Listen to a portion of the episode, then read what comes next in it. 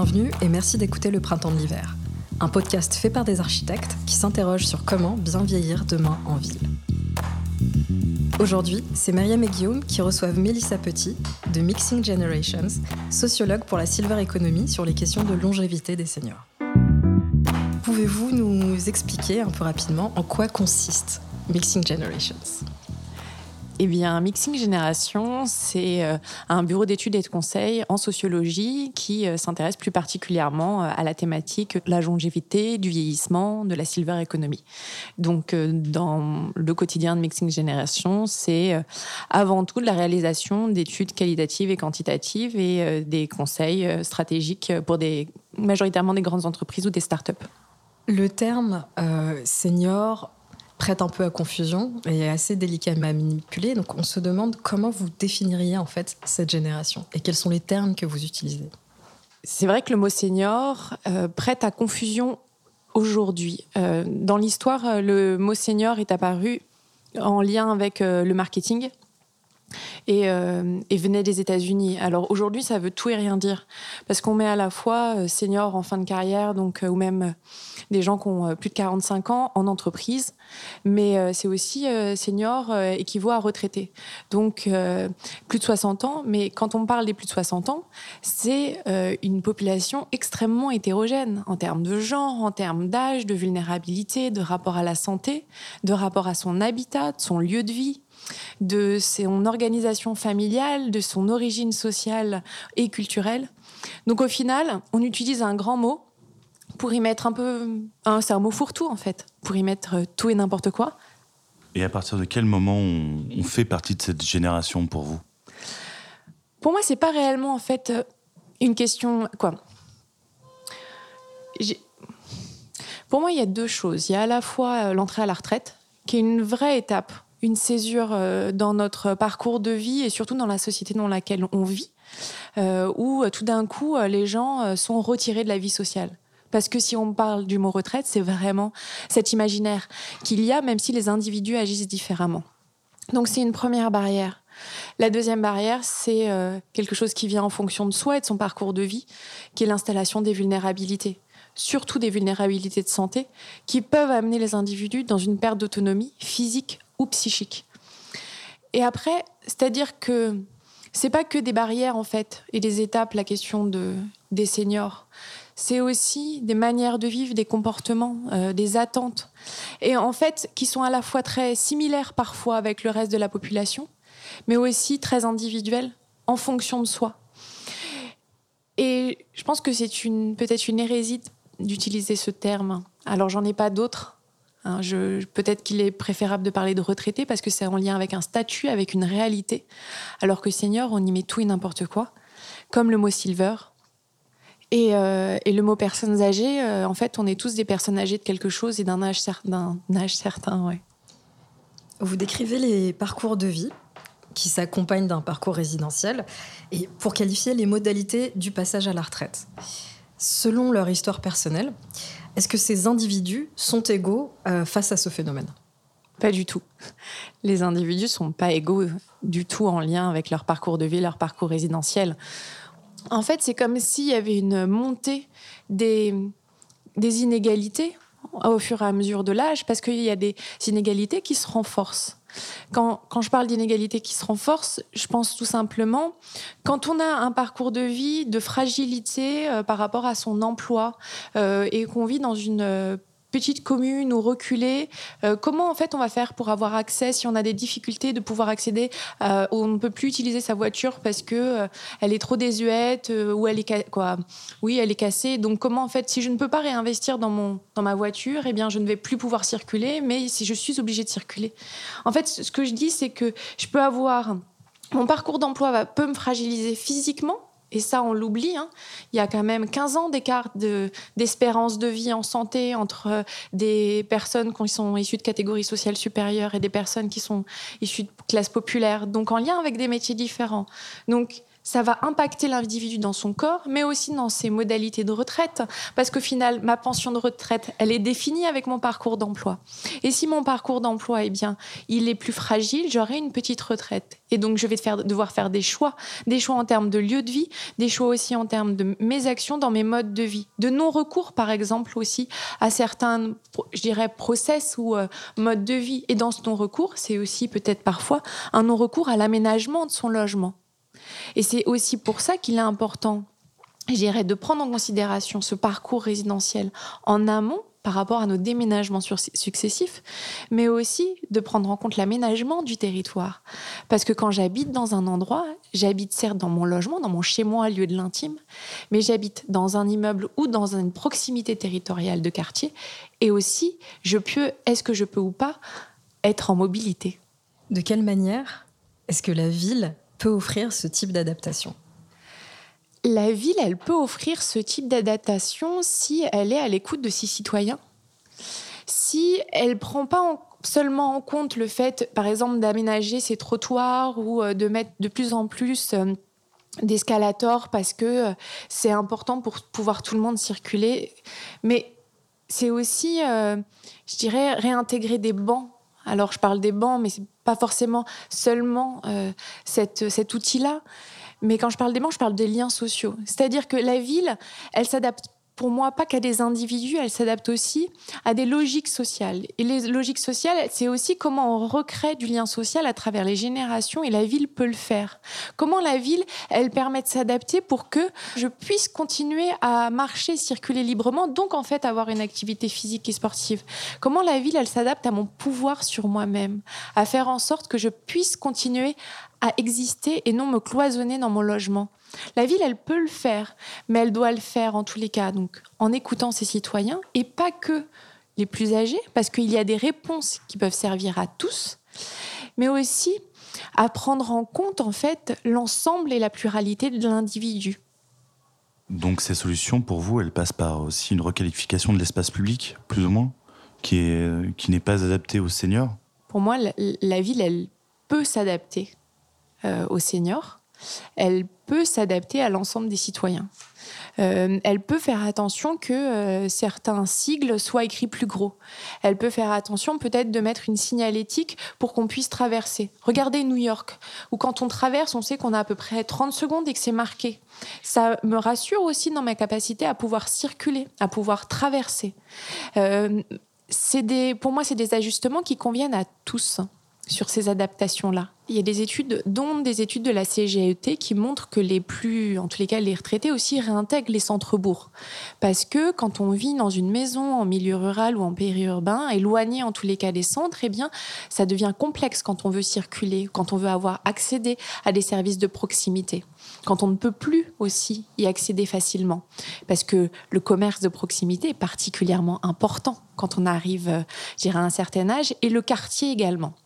Donc, il y a cette, je dirais, cette prise en compte du développement des centres-bourgs qui est particulièrement important. Après, si on parle des mégapoles et peut-être de Paris, ou en tous les cas de l'île de France, si je me focalise juste sur cet endroit, en tous les cas ce territoire, on se rend compte qu'il est particulier. Et que, et je dis, il y a, il y a un double phénomène. Il y a les individus qui vivaient dans d'autres territoires et qui viennent travailler à Paris ou en Île-de-France et en fait qui repartent dans leur ville d'origine ou leur territoire d'origine. Parce que leur ancrage de vie, leurs racines, c'est pas forcément toujours eh bien, euh, Paris et l'Île-de-France. Donc il peut y avoir aussi cet éloignement où à un moment donné dans son parcours de vie, on veut se retrouver dans le territoire dans lequel on a grandi et qui nous ressemble. Mais d'autres, on se retrouve aussi dans le territoire dans lequel on se retrouve, on se, il nous ressemble. Vous avez évoqué cette, euh, ce rapport aux racines, à l'histoire, au sein du parcours résidentiel. Selon vos observations, qu'est-ce qu'on a tendance à emporter dans cette nouvelle étape? Qu'est-ce qu'on va laisser derrière? C'est sûr que si on, on fait juste un pas en arrière sur ce parcours de vie au fur et à mesure de nos déménagements, emménagements successifs depuis ce départ où on a quitté la, cellule familiale, ce cocon familial, eh bien, euh, on a commencé à trier, à emporter et à délaisser. pas oublier que on a aussi laissé des choses chez nos parents qu'on n'a jamais voulu euh, revoir. Après, et quand on arrive à la retraite, c'est un moment fort en fait aussi pour commencer à faire le tri, le tri de ce qu'on n'a pas toujours voulu trier avant. Et il y a un vrai, une vraie symbolique de euh, est-ce que c'est chaud ou est-ce que c'est froid? Les objets qui sont liés à notre propre intime, est-ce qu'ils eh bien, restent dans, ce, dans, cette, dans cette mémoire et dans ce souvenir, ou au contraire, ils sont délaissés? Je ne peux pas dire qu'il y a des types d'objets euh, spécifiques qu'on va garder ou laisser, ça dépend vraiment du parcours de vie de l'individu et de ses propres de sa personnalité, de ce qu'il aime ou de ce qu'il déteste.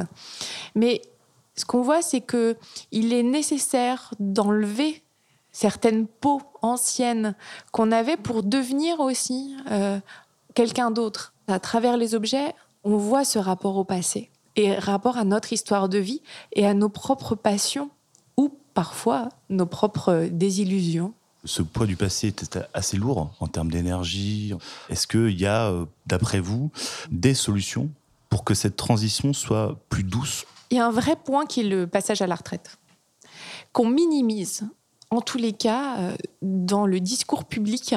Alors public générique et pas que politique publique, euh, on minimise cette, cette étape de la vie, alors qu'il est nécessaire de la préparer, comme en fait toutes les étapes qu'on a pu avoir. Préparer sa retraite et être accompagné dans cette préparation. Et donc souvent, quand on la prépare, on se dit on la prépare en termes d'activité, ou en termes de questionnement euh, financier, alors qu'en fait, c'est beaucoup plus large que ça. C'est de la préparation aussi d'un point de vue résidentiel. C'est de la préparation dans ces détails de l'intime. C'est de la préparation dans ce qu'en fait, qu'est-ce qu'on désire aujourd'hui faire, comme on s'est posé ces questions avant, mais qu'il est encore plus prégnant là aujourd'hui parce qu'on a ce plein temps de temps. Donc, plus je prépare mieux, plus je vis mieux, cette entrée à la retraite. Et donc, plus en fait, j'ai déjà anticipé certaines questions. Et de fait, j'ai eu un processus parce que tout ne se définit pas à un instant T. Si on ne l'a pas préparé, eh bien, de fait, euh, c'est compliqué. On a l'impression qu'aujourd'hui, les opérateurs, en tout cas, développent de plus en plus de, euh, de résidences seniors, avec plus de services, avec différents aussi euh, gammes de produits, de, de loyers. Et, euh, on a l'impression que c'est euh, pour les seniors, ou en tout cas pour eux, c'est euh, compliqué de, de, choisir parce qu'ils ne savent pas en fait si ça leur correspond. Et nous-mêmes, concepteurs, on se demande est-ce que c'est vraiment ça qu'on a envie de penser pour eux? Aujourd'hui, ce qu'il y a besoin, c'est une pluralité d'offres. C'est-à-dire des résidents seniors pour certains qui auront besoin de vivre en collectivité avec d'autres qui ont le même âge et des services dédiés. Euh, certains euh, qui voudront euh, rester à domicile, qui n'y bougeront pas. D'autres qui voudront aller dans une cohabitation générationnelle, donc qu'avec des gens âgés ou intergénérationnels, ou qui proposeront une chambre pour, leur, pour un jeune étudiant. En fait, ce qui est nécessaire aujourd'hui, c'est de proposer les 4-5 possibilités. En fait, on est dans une société où on a été pendant très longtemps sur une solution unique, en considérant que tous les individus étaient identiques. Ils pouvaient l'être un peu plus peut-être qu'avant, mais je, crois qu'aujourd'hui, mais j'en doute. Mais en tous les cas, le parcours de vie était fait de cette manière où on avait des temps voilà, par exemple, le passage de la retraite était le même pour tous au même âge. Aujourd'hui, on voit qu'il y a une individualisation. Ce parcours de déménagement aussi était le même. Aujourd'hui, on voit des pluralités. Et donc, on arrive dans une société et dans des générations qui ne veulent plus ça. Donc, ils veulent de la modularité.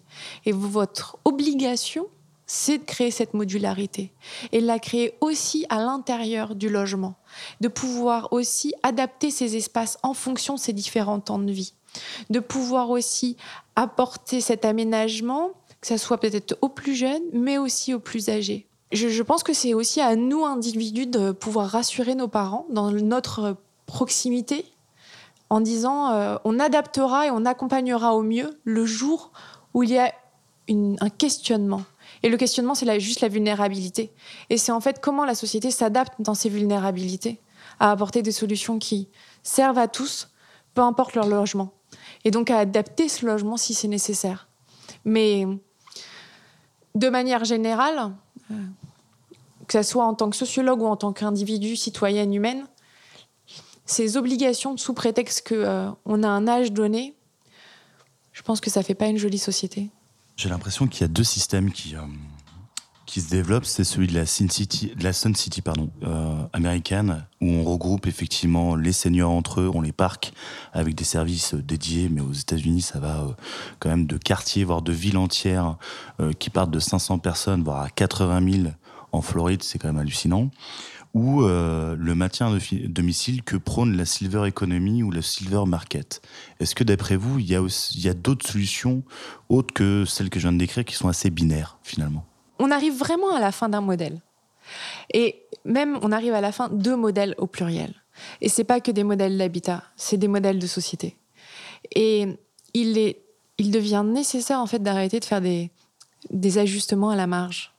Il y a un vrai besoin d'être sur de la transformation Vraiment, c'est euh, quel est mon pas de côté euh, Ou en tous les cas, bien sûr que euh, le fait d'avoir cette vision binaire du monde avec les résidences services seniors, un peu Sun City et le le fait de rester à domicile, hein, pas de forcément maintenir, mais juste d'y rester et de créer l'accompagnement, eh bien, c'était correct pour en fait des populations qui ont vécu à un autre moment de notre vie et qui vivait dans une autre type de société qui en fait ça correspond en fait ce modèle-là, ce modèle binaire à des sociétés données.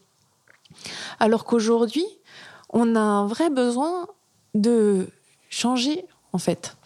Et en effet, en fait, on doit changer pour nous. C'est un peu catastrophique, je sais pas de, dire ça, mais c'est réel.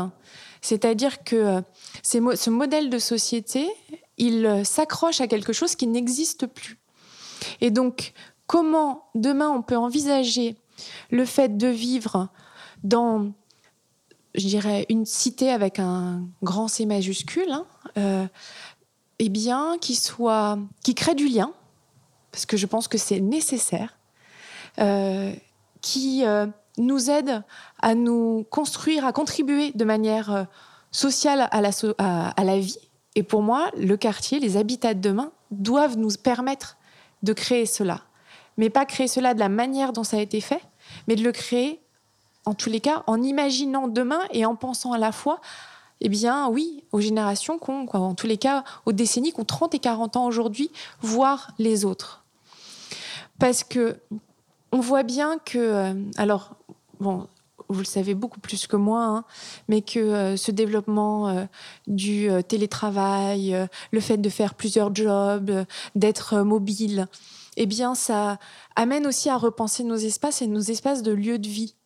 Et donc, de fait, si je pense demain, euh, où est-ce qu'on vivra, nous, demain, quand on aura 60 ans, 70 ans Puisque moi, je pense qu'on, en tous les cas, à 60 ans, on voudra probablement travailler un peu parce que ça nous a on a trouvé du sens. On peut espérer qu'on trouvera tous du sens dans notre job et on aura envie de continuer, mais ce qui est en fait une évidence, c'est pas forcément lié à un temps donné on voudra aussi peut-être euh, participer euh, eh bien, au potager de la ville parce que euh, eh bien, ça nous enrichit. Oui, parce que en 2050, il y aura des potagers partout. Hein. En tous les cas, il y aura des aires de nature un peu plus dans chaque cité et chaque ville. Mais et on pourra en tous les cas y contribuer, puis on aura du temps pour nous. En fait, c'est ce qu'on voit aujourd'hui, eh bien, ça sera un développement qui continuera. Et donc, tout ça, engendre le fait comment je vis, comment je peux imaginer demain. Et c'est pour ça que tout à l'heure, je parlais de modularité de l'espace, de peut-être repenser les immeubles avec un, espace en plus, euh, remettre le concierge dans une autre logique et une autre dimension. Je parle de ça, mais au final, je parle aussi de là où on vit. Parce que là où on vit, comme je disais, c'est pas que le chez soi à l'intérieur, c'est aussi l'extérieur. Et ça sera aussi comment j'aménage mon espace. Est-ce que au final, il y aura des chemins lumineux dans tous les appartements? Parce qu'en fait, on s'est rendu compte que c'est utile pour tout le monde quand on se lève la nuit Peut-être qu'en fait, euh, toutes les cuisines se feront euh, avec euh, des placards à 10 cm de moins parce qu'on sait que c'est plus accessible. Je pense qu'il y a vraiment aussi ce fait de se dire, il y a des solutions qui seront bien pour tout le monde, alors mettons-les dès maintenant à l'intérieur du logement et cassons quelques murs. clôturer cet échange, Mélissa, nous aimerions vous demander si vous pouviez résumer en quelques mots. C'est tout de même le sujet de notre conversation. Pour vous, c'est quoi bien vieillir en ville? C'est pas bien vieillir, c'est bien vivre en ville. Bien vivre en ville, c'est euh, pouvoir anticiper et s'adapter. Et ou plutôt, en tous les cas, adapter. Adapter la ville aux plus âgés, mais aussi à l'ensemble des populations qui y vivent. C'est-à-dire faire du sur-mesure pour que ça puisse servir à tout le monde. Merci Mélissa. C'était le printemps de l'hiver avec Myriam et Guillaume.